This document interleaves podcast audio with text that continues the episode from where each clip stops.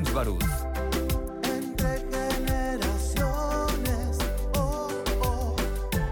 Muy buenos días, con el gusto de saludarles. Este es tu programa Entre Generaciones. Continuamos transmitiendo desde casa para cuidarnos nosotros y a las personas que más queremos. Este es el único programa a nivel nacional con una perspectiva generacional. Saludo con muchísimo, con muchísimo gusto a la gente que nos ve a través de redes sociales, a la gente que nos escucha en radio, así como también a la gente que nos ve en Total Play. Mi nombre es Christopher James Barús y este es un programa, como lo mencioné, con una perspectiva generacional en donde debatimos distintos temas, los miembros de la generación Baby Boomer, generación Millennial, generación Centennial, generación X, para lo cual quiero dar la más cordial bienvenida a quien nos acompaña representando a cada una de las generaciones, a quien representa a la generación Baby Boomer, panelista de Entre Generaciones, el maestro Kurt Kisling. Maestro, ¿cómo está? Muy buenos días. Buenos días, Christopher, aquí esperando arrancar con la conversación del día de hoy. Qué gusto, saludarlo, maestro. A quien representa la generación X, a Perla Campos, ella es docente y también panelista de Entre Generaciones. Perla, ¿cómo estás? Muy buenos días. Hola, muy buenos días. Eh, aquí en casa. Muy bien, qué gusto saludarte. Y a quien representa a mi generación, la generación millennial, a Francisco Butey, él es internacionalista y también panelista de Entre Generaciones. Butey, ¿cómo estás? Buenos días, bien y todos, saludos a todas, a todos.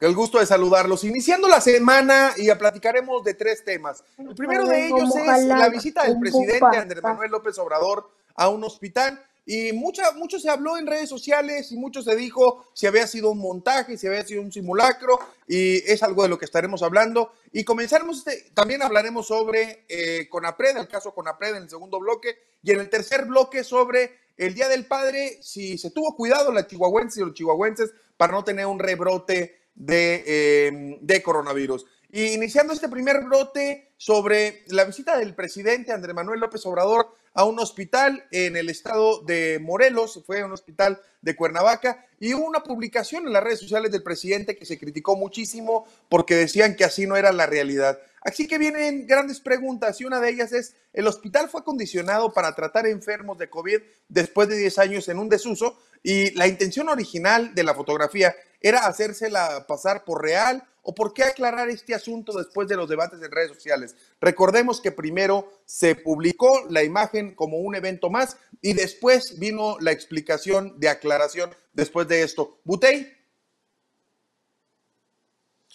Bueno, es que este, no cabe duda que se van a, los va a aburrir, pero no cabe duda que la derecha moral notada, pues con su arma favorita del sesgo mediático y, la coordinación ahí en redes, este, sacan estas risibles tácticas, eh, pero muy corrientes porque están acostumbrados o, quieren más bien que nos parezcamos en acciones a los gobiernos pasados ya no son tiempos de los montajes como los del PAN con Casés o como los de Paulet, eh, del PRI con Paulet.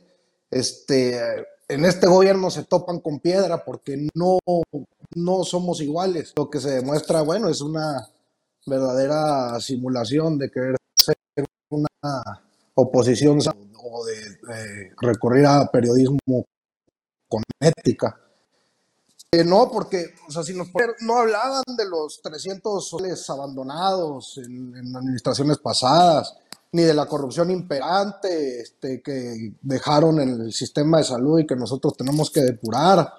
No hablaban de un José Narro sin credenciales, este, pues no, no hizo un trabajo que digamos respetable, pero, sí se dedican a calumniar a un subsecretario reconocido internacionalmente y acá decían que no, no valía nada.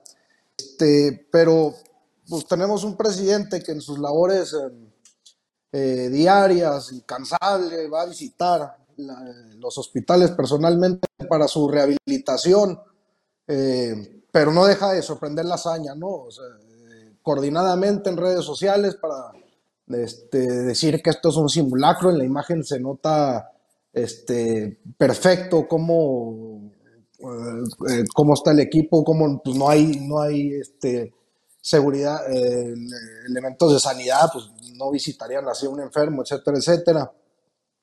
Y este, pero también este, omiten mencionar que, que, es uno de los tantos hospitales donados que se están rehabilitando.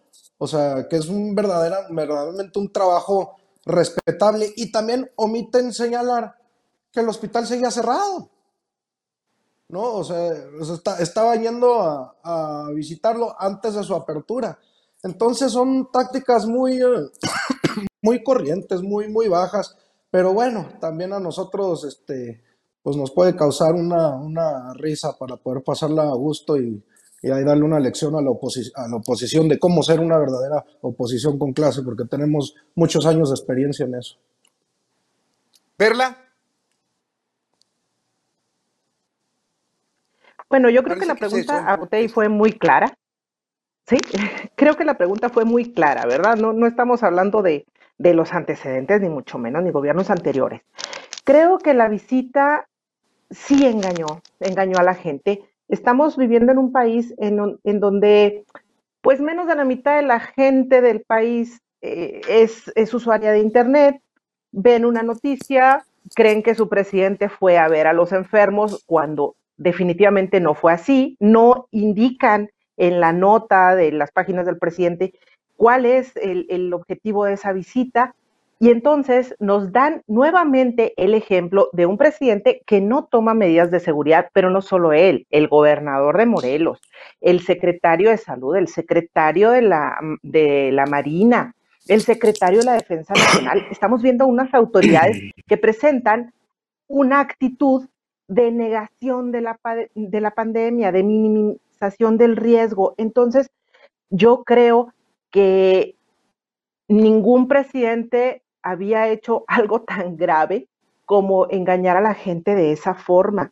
Estamos viendo a nivel estatal también, ¿verdad? No hemos visto un gobernador que vaya a un hospital y entre y vea a los enfermos de COVID. Y está bien que se cuiden, que no tomen esos riesgos, pero que no engañen a la gente haciéndole creer que van y que tienen esa actitud tan humanitaria y tan franciscana de ir a ver a los enfermos y estar en riesgo de contagio. Eso a mí me parece muy delicado. Yo creo que aquí lo que tenemos que resaltar fue que nuevamente la sociedad civil, todos los internautas estuvieron eh, criticando esa actitud del presidente. ¿Por qué sin medidas de seguridad? Este, realmente, ¿por qué no estás guardando la sana distancia? Oye, ¿sabes qué? La persona que estaba en la cámara la escolta. Entonces, yo creo que armar un teatro de este tamaño, eh, pues fue, fue demasiado obvio para los internautas y fue por eso que tuvo que salir eh, la institución, el ISTE en este caso, a decir qué era lo que había ocurrido. Entonces, yo celebro nuevamente la participación de la gente que hizo que se desbaratara ese engaño y que mostrara la verdadera cara de, esa visita. Maestro Kurt mí me parece de alguna manera más o menos más de lo mismo. Lamentablemente, eh, la gente que rodea a Andrés Manuel, evidentemente no tienen la más mínima idea de lo que son los procesos para establecer eh, mecanismos de comunicación efectivos, eficientes, eh, organizados y adecuados. ¿sí? plantar esa tremenda fotografía donde el presidente ni siquiera tiene cubrebocas, ¿sí? con un tipo que está tirado en la cama y siendo el escolta, en fin, se veía todo un montaje que realmente no, no se condice con lo que uno, uno en un momento determinado estaría esperando de un líder de, de, la nación. ¿sí? No necesariamente es mala leche de, de Andrés Manuel, pero también la inexperiencia y la soberbia en el manejo comunicacional, a pesar de los años que tiene Andrés Manuel, pues realmente me parece eh, preocupante, ¿sí? Eh, me da la sensación de que muchos gobiernos latinoamericanos de, de derecha incluso, sobre todo de derecha, ¿sí? han estado manejando estos esquemas de comunicación más o menos populistas en donde llega el salvador de, de los países, hacen una eh, genuflexión frente a, la, algunos enfermos, algunos este, centros asistenciales, y resulta ser pues realmente demasiado lamentable y poco preparado, poco planeado, ¿sí?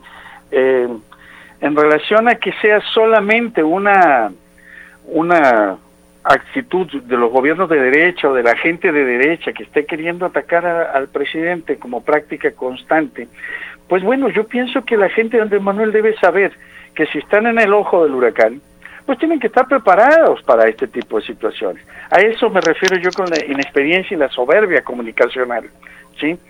Si yo sé que me van a andar buscando, pues no me voy a andar poniendo. Y cuando me ponga, me voy a poner bajo las condiciones y las circunstancias que a mí me permitan de manera efectiva y de manera muy eficiente, por lo menos ser elocuente, ¿sí? Y ahí es donde yo atribuyo que, que le están dando entrada. Si es cierto lo que dice nuestro querido amigo Francisco, ¿sí?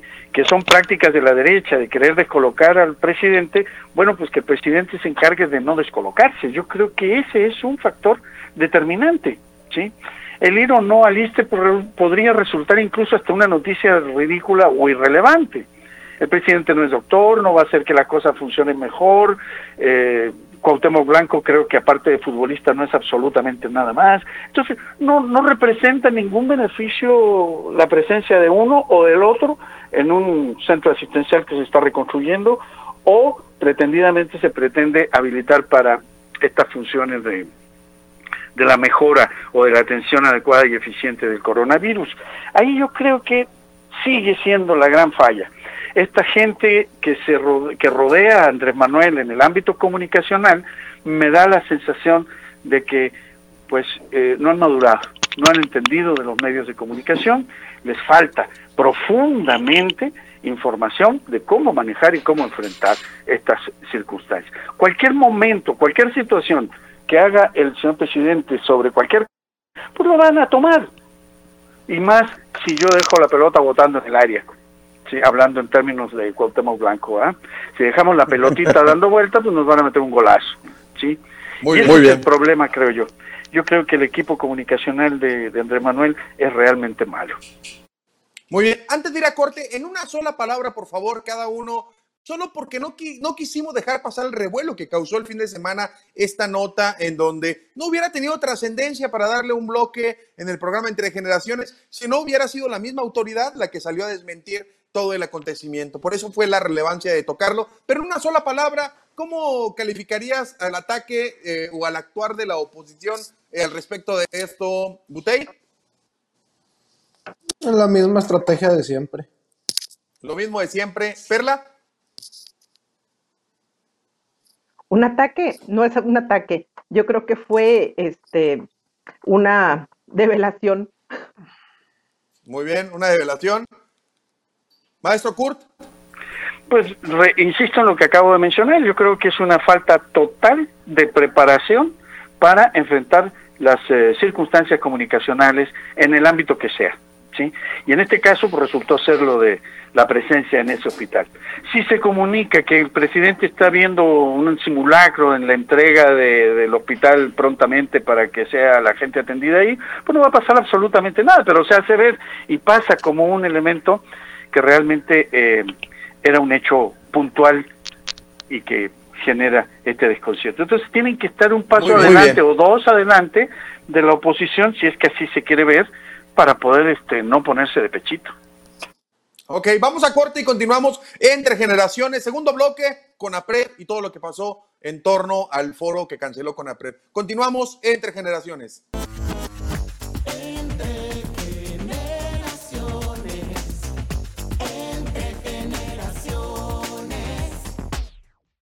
Continuamos entre generaciones con APRED. CONAPRED canceló el foro Racismo y o Clasismo en México. Tras críticas por invitar al comediante opinólogo chihuahuense Chumel Torres, AMLO señaló de desconocer la existencia de CONAPRED. Incluso lo mencionó en una mañanera diciendo eh, y mencionó de manera histriónica, imagínense lo, lo que hacían los neoliberales que inventaron este, institutos de todo desconocía, dice él, este, la creación de CONAPRED y se enteró por la polémica en redes sociales. La renuncia de Mónica Maxice, titular de la CONAPRED, y de tres integrantes más de la Asamblea Consultiva, ¿fue voluntaria o fue forzada? El resto de la Asamblea eh, Consultiva emitió tres acuerdos y están a la espera de la respuesta del señor presidente. Asociaciones civiles exigen salvar CONAPRED y viene una gran pregunta. CONAPRED está en un riesgo de desaparecer. Recordemos que todo esto se vio envuelto porque el comediante Chumel Torres fue este, el que le puso el apodo al hijo del presidente y la esposa del presidente, eh, la doctora Beatriz Gutiérrez Müller, eh, se fue con todo contra él y criticó el hecho de que lo hayan invitado al programa, eh, al, foro Racismo y o Clasismo en México. Y Perla, ¿qué opinión te merece esto? Bueno, a mí me parece algo eh, delicado porque está mermando la libertad de expresión en el país. Necesitamos reconocer que el CONAPRED pues se, forma en el año 2003, se crea en el año 2003 y es un reclamo de la sociedad. Se forma por un reclamo de la sociedad de, que se siente discriminada. Hay motivos de, de discriminación infinitos y en México pues no es la excepción, ¿verdad? Entonces, eh, ahora dice el presidente que no se puede estar creando un organismo ante cada necesidad o solicitud de justicia particular. Es, es correcto, pero la discriminación es un problema social con el que estamos viviendo en el mundo. Si no, pues tenemos ahí el caso de George Floyd este, en, en Estados Unidos. Entonces, yo considero que la cancelación de este evento, bueno, no se canceló el evento, se llevó a cabo, pero la solicitud de, renuncia de Mónica Maxís, eh, pues es algo, es algo delicado porque viene a coartar la libertad de los mexicanos. Eh, hay algo que me pareció muy delicado en las, en las declaraciones del presidente, en donde dice, lo más honesto es no estar ocupando un cargo si no se tiene afinidad con el proyecto. Eso por una parte. Entonces, está diciendo abiertamente que se le solicitó la renuncia a, la licenciada. Por otra parte, eh, me parece también muy, muy delicado el hecho de la intervención de la esposa del presidente. Ella como madre tiene derecho a defender a su hijo, es correcto. Eh, sin embargo, creo que no era la ocasión y pues la ropa sucia se lava en casa creo que, necesitan ser más prudentes en el manejo de las políticas públicas. Si al señor eh, Chumel Torres ya se le había invitado, pues respeten, eh, tal vez hablen con, eh, la presidenta del organismo y le pidan ciertas líneas de acción y algo que me parece también gravísimo es que el presidente ni siquiera supiera que existía. Por favor, a Mónica Maxis se le nombró en el año 2019. No es posible que recibas una administración, que tengas 18 años buscando un cargo y ni siquiera sepas cómo está conformado el poder federal, el Ejecutivo Federal y cuáles son sus descentralizados. La nombraron en el 2019, entonces el señor ni siquiera sabe que existía por favor, uno que vale 160 millones de pesos anuales, este, creo que, eh, que hablar de, que ignoras algo de ese tamaño, pues habla de desconocimiento de la función pública. Maestro Kurt. Aquí yo pienso que otra vez volvemos a los mismos puntos de la falta de asesoría, de entrega de fichas técnicas rápidas al, señor presidente. Yo no creo que nadie esté capacitado para conocer los 120 mil puestos que hay en la administración pública como para que se tenga que saber de memoria. Pero sí tengo asesores o debe tener un equipo, un staff de asesores que le estén entregando tarjetitas para decirle quién es quién y el de bigotito es este, el de bigotato es aquel, el del vestido con flores es una mujer llamada fulana de tal, etcétera. ¿sí? Eh, sería muy preocupante que eh, en un momento determinado, no creo, porque yo la información que he estado buscando, no, no, no queda clara la posibilidad de que desaparezca el CONAPRED, ¿sí? Sí queda claro que mucha de la gente que fue nombrada no estaba capacitada, no tenía los palitos para poder realmente construir el puente que representa y significa como institución el CONAPRED, que es un, un, un ente extremadamente importante y necesario para cualquier país democrático. Yo creo que en términos de lo que es la prevención de la discriminación, no puede haber eh, límite en la inversión. ¿sí? Eh, creo que está perfectamente claro en ese sentido que no podemos permitirla, venga de donde venga la discriminación. Nosotros somos un país multiétnico, no solamente por nuestras propias raíces eh, nacionales, ¿sí? Y las enorme cantidad de comunidades eh, indígenas que conforman y dan el mosaico de nuestra sociedad, el mosaico social, cultural, etcétera. Sí, eso por un lado y por la otra parte eh, la gente que desde otras eh, áreas del, del planeta han venido a caer a nuestro país, a darle eh, cultura, a incorporarse a, la comunidad y a recibir y a entregar elementos eh, significativos e importantes. Quiero hacer una aclaración.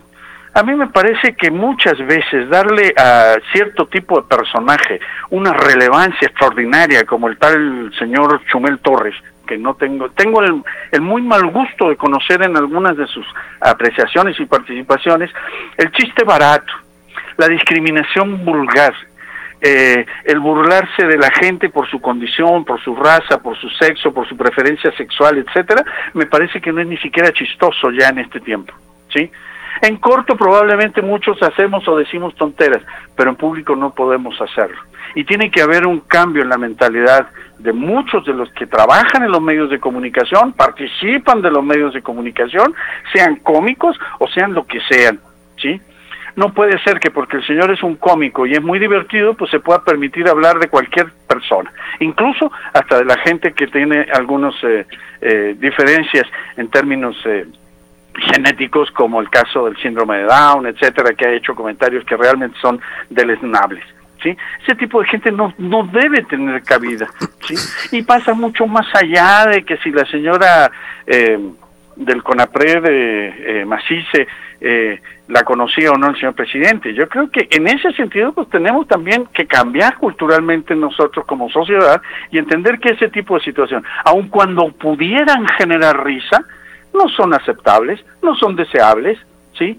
Así empieza el fascismo también, ¿sí? Con, ese, con esas conductas discriminatorias, con que la gente con ciertas preferencias sexuales son degradados, eh, la gente que viene de otros países o los judíos en Alemania en su momento, así nacen los pequeños Hitlers.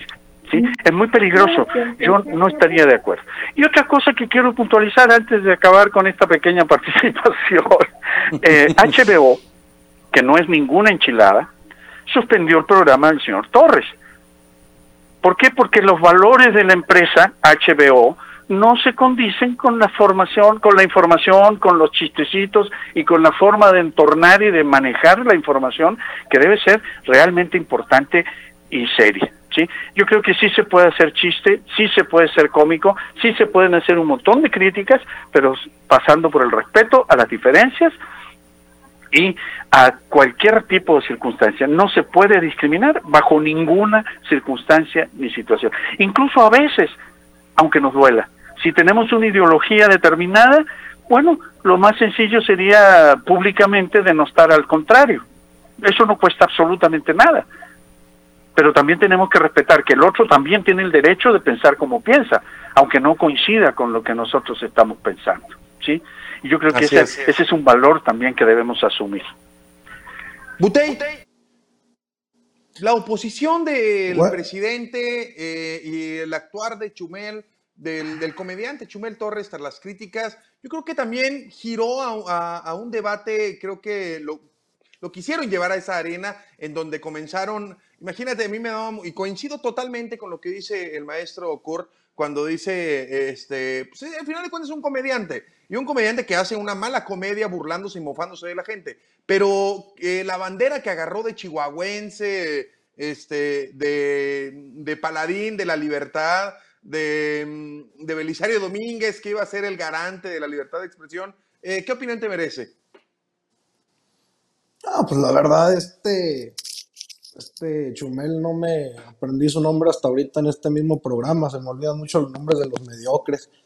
Pero respecto a, a, todo este contexto, se me hace se me hace una chulada cuando el presidente logra levantar estas polémicas, ¿no? Porque cuando llama la atención, así como, pues como siempre lo hace, este, sigue este, la concientización política, sigue la politización de, una parte, de gran parte de la sociedad, este, sigue fortaleciendo esa memoria histórica que al parecer a, muchos les molesta cuando se, se, menciona, pero también el presidente con estas acciones da pie a que la misma derecha solita, moralmente derrotada, este, demuestre su hipocresía, porque aunque no lo quiera hacer, porque sus acciones así son. Fue el caso ayer de la, de la Corina Machado de México, la senadora de la extrema derecha, este, Kenia López, del PAN, ¿no? que dijo que, que es una ofensa para la inteligencia de las mujeres eh, que la propuesta de Andrés Manuel de que una mujer indígena dirija aquella, aquel hito destinado precisamente para combatir la, la, discriminación.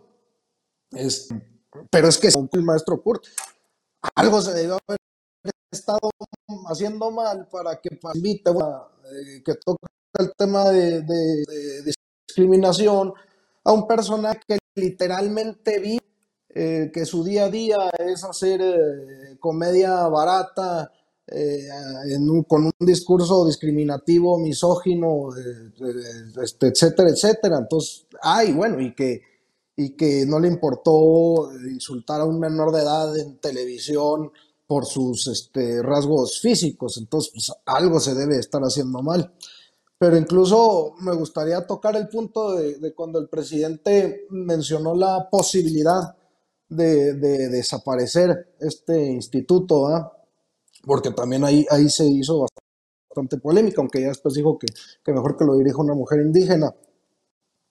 Este, es cierto que en la época del neoliberalismo se crearon una gran cantidad de, de, este, instituciones eh, que en vez de llevar a cabo su función aumentaron la actividad este, burocrática y se le dio chamba a los los compadres, allegados y a los familiares. O sea, eso es cierto, es, un hecho datado, sabemos que sucede, sabemos que, que ha pasado, este, y, pues, y este gobierno que, tiene, que, está, que su bandera principal es atacar la corrupción, pues tiene que observar esas cosas, ¿no? Y muchas de estas instituciones se usaron para el lavado de dinero, como el caso del consentido Calderón, este García, que, que los rubros de seguridad, ¿no? Y, y en el presupuesto dice lavado de dinero.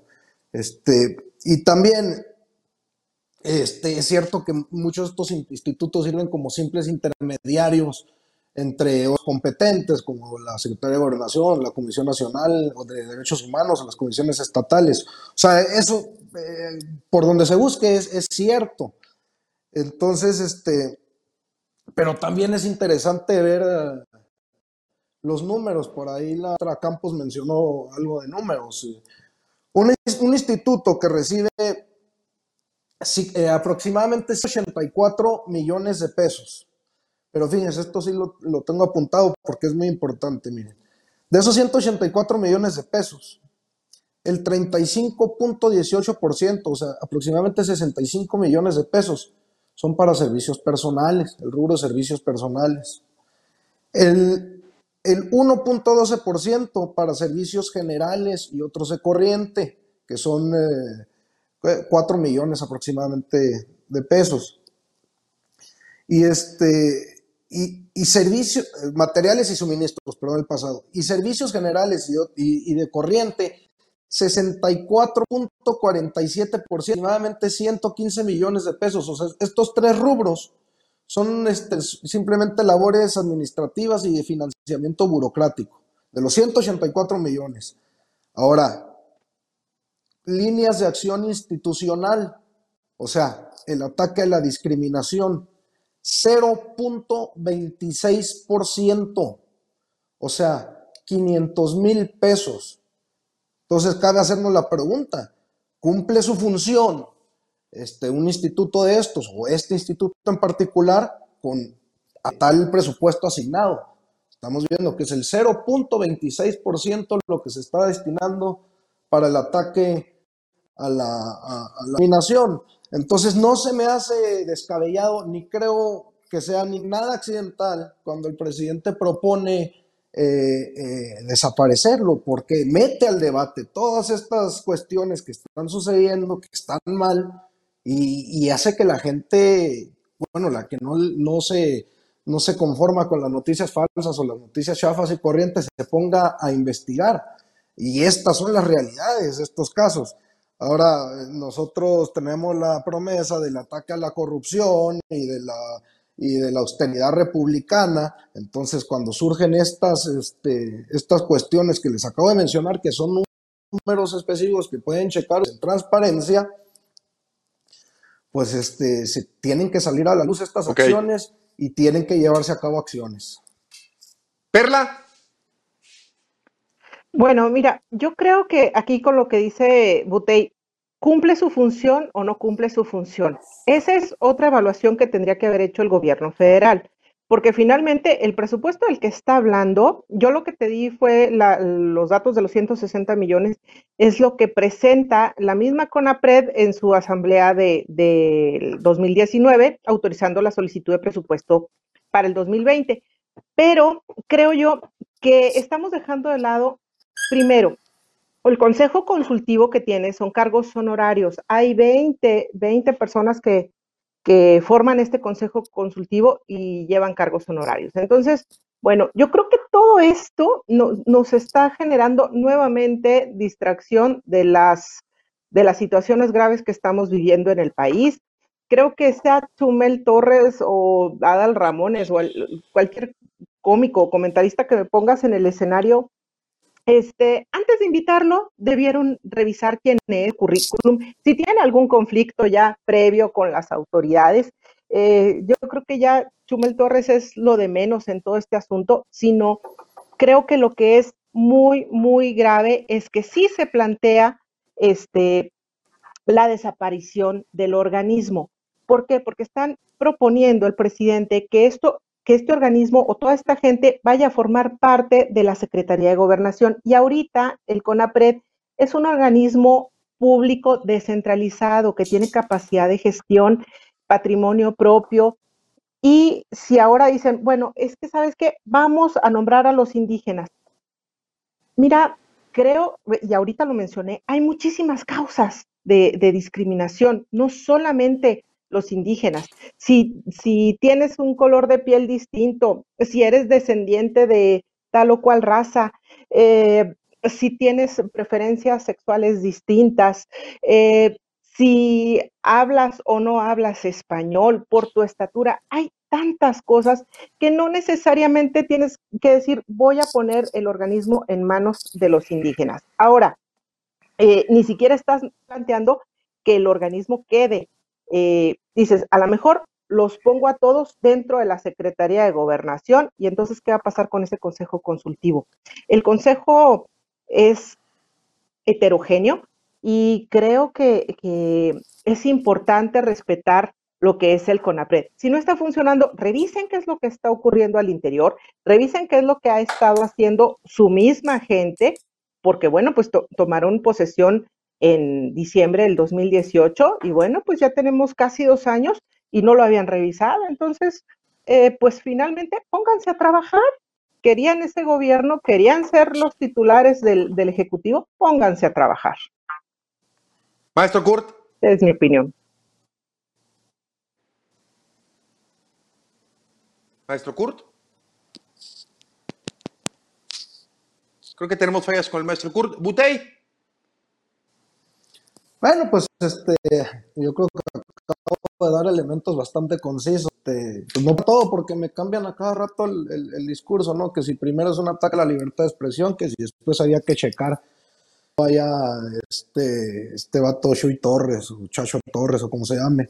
Este, pero pues cuando tenemos un instituto eh, creado durante el neoliberalismo, que les estoy diciendo ahorita, menos del 1% era destinado para el ataque la, a la este, discriminación y el 99% para, la, para financiamiento burocrático, bueno, pues algo no está funcionando y se pónganse a trabajar. Se trabajan todos los días, por eso salen estos temas, por eso salen estas este, polémicas. Eh, y aparte, eh, pues se hacen públicas porque se rinden cuentas todos los días a la ciudadanía, todo, todos los días eh, se para un presidente ante el micrófono, ante las preguntas de los medios de comunicación y rinde las cuentas que jamás nadie, nadie se atrevió y que yo creo que después de, él también jamás nadie se va a atrever a, hacerlo. Entonces, este, ah, y bueno, y sobre que la mujer indígena, este, eh, lleve la dirección de este eh, instituto, pues yo creo que es algo maravilloso. quitémonos de simulaciones, ¿verdad? Eh, ah, que mejor que una, un, un, instituto que debe atacar la discriminación sea dirigido por, por este, un, un, sector que ha sido bastante discriminado, bastante marginalizado, etcétera, etcétera. Ahí es donde se demuestra la, la hipocresía de la derecha, porque se rasgaron las vestiduras. Y le digo que la senadora esta del PAN dijo que una ofensa para la inteligencia de las mujeres, que una mujer indígena a, a, dirigir el, instituto. Pero, este, como estas polémicas van a seguir surgiendo, porque por uno, durante el ataque a la corrupción, durante, y también este, el tema de la austeridad republicana, porque eh, para enfrentar, por ejemplo, esta crisis que estamos pasando en la pandemia. En este es el gobierno el que se aprieta el cinturón pueblo, como se hacía anteriormente, no, no se deudas privadas al público, no se, o no se, no se acatan las condiciones de privatización del Fondo Monetario Internacional, etcétera, etcétera. Entonces van a seguir surgiendo más polémicas porque, como dijo el maestro Kurt, de, de las miles de instituciones que hay y de las miles que se crearon para, para dar eh, jale, trabajo a compadrazgos, familiares, amigos, este, van a seguir saliendo a la luz. Y mientras salgan a la luz, pues es trabajo que se está continuando para terminar con estas eh, prácticas del pasado. Ya se dijo, no se va a desaparecer, no se va a desaparecer la CONAPRED, pero sí va a tener una, una dirección que vaya más acorde a lo que debe tener y, se va a revisar esta presupuestación que desde el 2003 que se creó con Fox se ha estado llevando así y es una burla. Si vamos a tener un instituto intermediario entre la Comisión Nacional de Derechos Humanos, pero que, que de 184 millones eh, dirija solamente el 0.26% de su presupuesto para atacar la discriminación, bueno, pues seamos sinceros, no está jalando, no está sirviendo bien, acorde a su presupuesto, no. Entonces hay que hacer una revisión de todo eso. Eso es parte de la cuarta transformación, eso es lo que es atacar la corrupción, eso es lo que es acatar la, austeridad republicana y eso es cumplir propuestas que se hicieron durante la campaña y que se están aplicando ahora como gobierno. Perla. Bueno, eh, retomando lo, lo, que dice aquí el, el compañero Utey, no es cambiar el discurso, es primero, si ya lo invitaste, eh, bueno, pues entonces ya respétalo, ¿no? Este, eso por una parte. Por otra, yo insisto en que necesitamos que la gente se ponga a trabajar. ¿Quién aprobó ese presupuesto? La Cámara de Diputados. ¿Quién lo tuvo que haber palomeado? La Secretaría de Gobernación, porque es la cabeza de sector. Entonces, eh, yo creo que aquí es mucho, muy importante y coincido aquí también con, Kurt, que necesitan estar ahora sí que tarjeteando al presidente, diciéndole este, quién es quién, cuánto presupuesto tiene, cuánto gana este, esta persona, de dónde viene, porque ahora sí, no es posible que a estas alturas el señor diga que algo que es importante es eh, tener afinidad con el proyecto. Bueno, pues entonces, ¿por qué la contrataron y por qué la pusieron ahí? Y yo insisto, que este, si ponen a una mujer indígena, está bien. Si ponen a una persona descendiente afroamericano, está bien. Ok, pero no digan que tiene que estar el instituto, eh, perdón, la, comisión en, manos de un sector exclusivamente. O sea, simplemente todo mundo puede acceder a esa presidencia, todo mundo que, que, tenga el perfil necesario, no necesariamente el antecedente personal sino el perfil necesario, los conocimientos, eh, los reconocimientos y publicaciones y títulos, todo lo que se establezca como perfil del puesto debe ser lo que se analice antes de nombrar a las personas. Esa es mi humilde opinión. Muy bien, vamos a les aseguro, que hay, les aseguro que hay mucho indígena con esos, este, esos perfiles. ¿eh? no, fuerza tiene que ser alguien de, ¿Qué opinión les merece el futuro de eh, Conapred? Una sola palabra, Perla. Incierto, incertidumbre. Incertidumbre, Butey. Transformación. Muy bien, vamos a corte y continuamos entre generaciones. Ya del padre, factor de incremento del COVID, continuamos.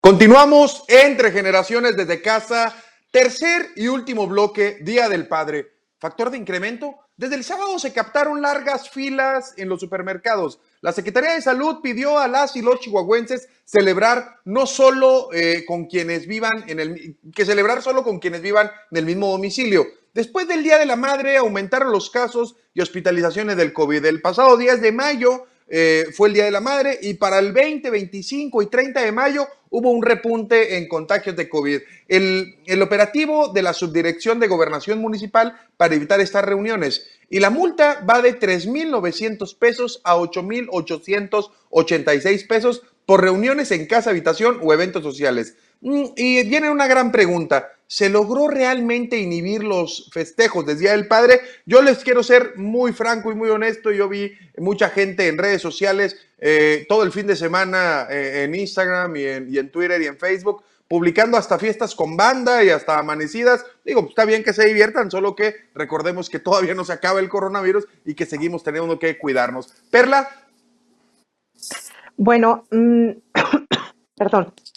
Efectivamente, eh, yo estuve revisando un poquito las estadísticas. Según la Secretaría de Salud, el COVID se presenta más tardar 14 días después, ¿no? A nivel nacional, si podemos revisar las cifras, eh, el 10 de mayo teníamos alrededor de 35 mil infectados a nivel nacional o contagios a nivel nacional. Para el 24 de mayo, que son los 14 días, se reportaron 68 mil contagios. Entonces, estamos hablando de que prácticamente se duplicó.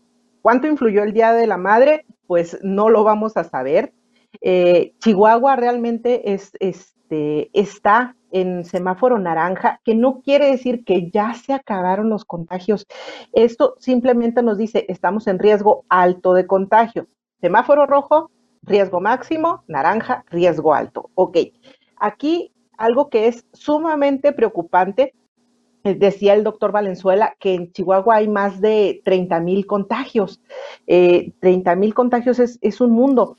Dicen, oye, pero ¿por qué nos están diciendo que hay 3.300 en, en las estadísticas? Bueno, pues porque ya lo dijo el doctor López Gatel, hay, este, eh, hay un sistema centinela en el que vamos a tener que multiplicar por 8.2 la cifra que nos den y esto nos da 31.537 contagios en el estado. Otro asunto que es muy delicado es que eh, estaba leyendo que el 45% aproximadamente de los contagios son asintomáticos. Entonces anda la gente en la calle y no nos estamos cuidando lo suficiente. Es preocupante. Eh, yo el día de ayer tuve que salir un, momento eh, y ahora sí lo digo, procuro guardar este, la cuarentena, pero bueno, pues este, tengo eh, familia que necesita atención y eh, ve uno la gente en la calle, pocas, haciendo filas en las pastelerías para poder entrar. Si entrabas a las aplicaciones eh, de compras en línea, te decían que las pastelerías te surtían hasta mañana, o sea, hasta el día de hoy a las 12 del día. ¿Qué es lo que pasa? Hubo muchísima gente en la calle las tiendas eh, departamentales que ya abrieron tenían los estacionamientos saturados. Entonces, la gente no se está cuidando. Ve uno gente adentro de los comercios, incluso sin cubrebocas. Y aquí, este, digo, Chihuahua, ¿qué está pasando? Necesitamos entender que el gobierno no nos va a proteger. El gobierno no te está protegiendo, Chihuahua, ni México. Eh, hemos más o menos este, mantenido una estabilidad y, y, pudimos pasar a semáforo naranja por la sociedad civil. El gobierno no puede hacer nada más que darnos estadísticas y tal vez, tal vez, garantizar una cama con ventilador si se te presenta la necesidad. Pero tampoco te va a pagar tu cuenta de hospital y tampoco te va a cubrir los gastos funerarios. Así que por favor, quédate en casa. Butey. Este, no, es que iba todo bien hasta que empezaron ahí las falsedades, ¿verdad? Pues bueno, el gobierno ha hecho lo que está de su parte, pues por eso ha sido reconocido a nivel internacional la labor de, de López Latel.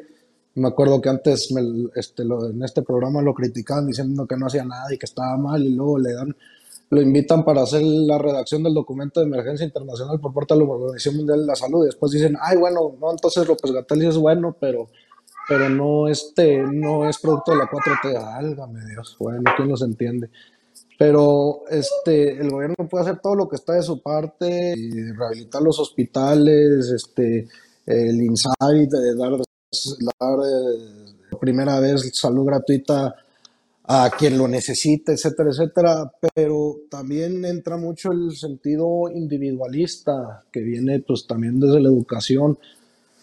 Cuando se, se empezó a, a, dar un cambio en la educación, en el sistema neoliberal, cuando se fue quitando civismo progresivamente y todo ese tipo de cosas, este, se apeló mucho al sistema individualista y, y esas son consecuencias de ahorita hay que también pensar, hay que pensar comunitariamente. Por ejemplo, cuando empezó el programa, Christopher, tú dijiste, este, seguimos haciéndolo virtual para no arriesgarnos nosotros y a los que queremos, ¿no? Se, se está pensando en la comunidad.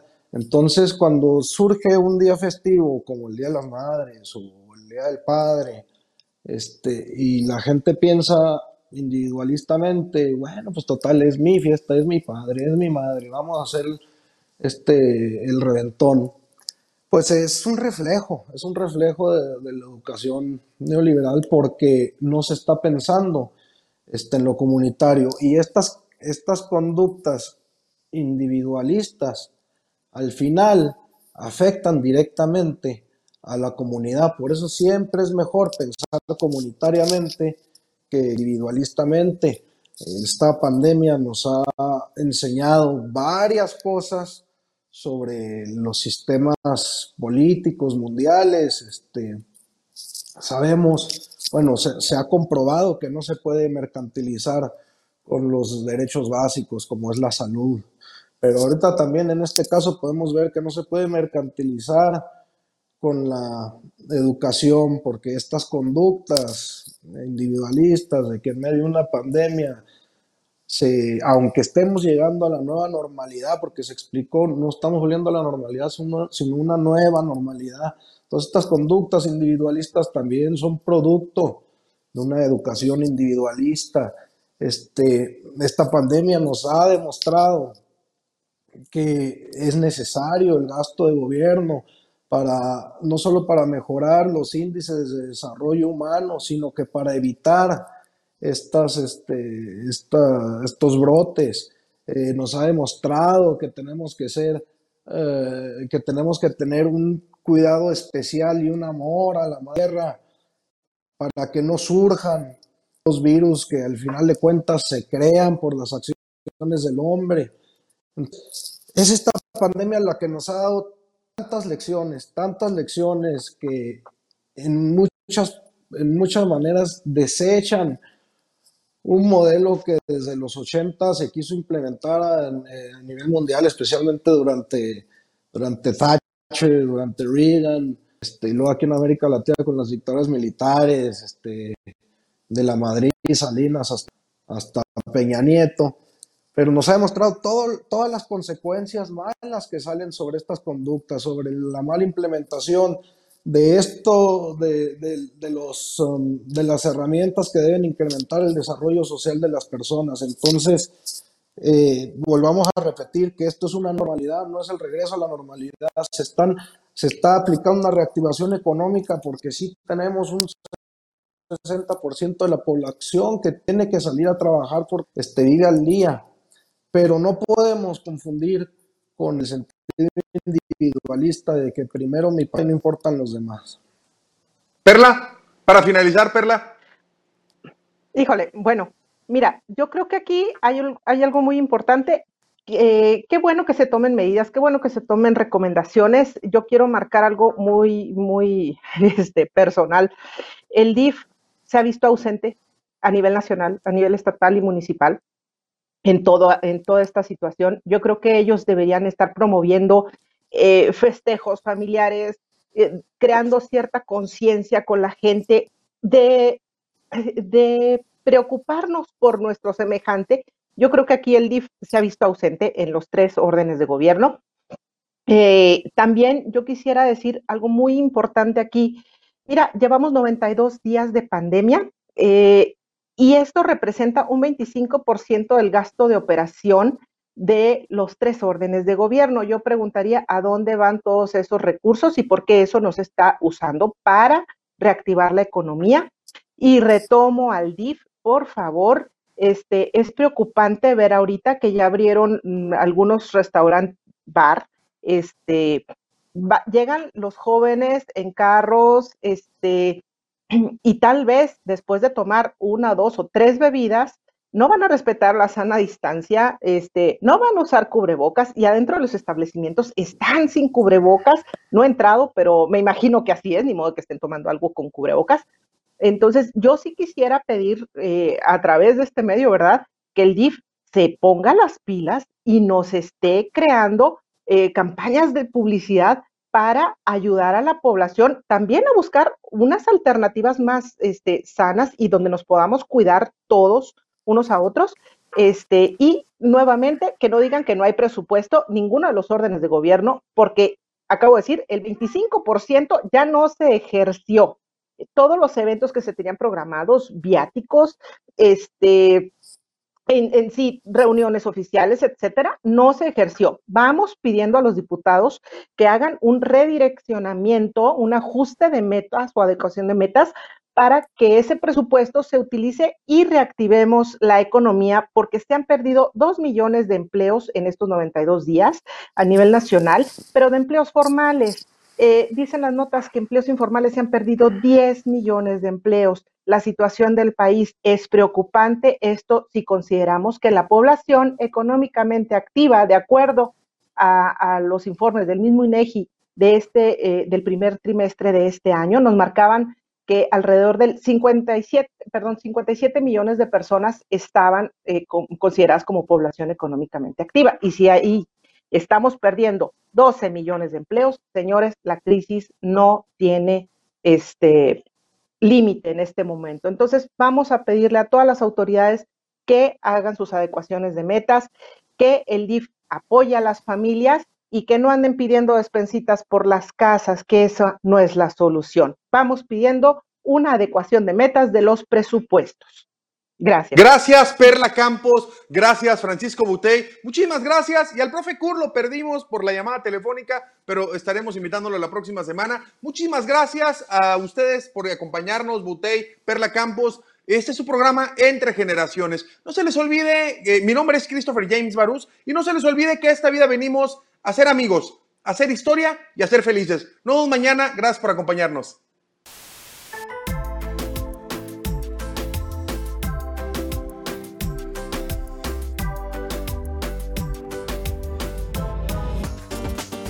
Escúchanos de lunes a miércoles de 9 a 10 de la mañana.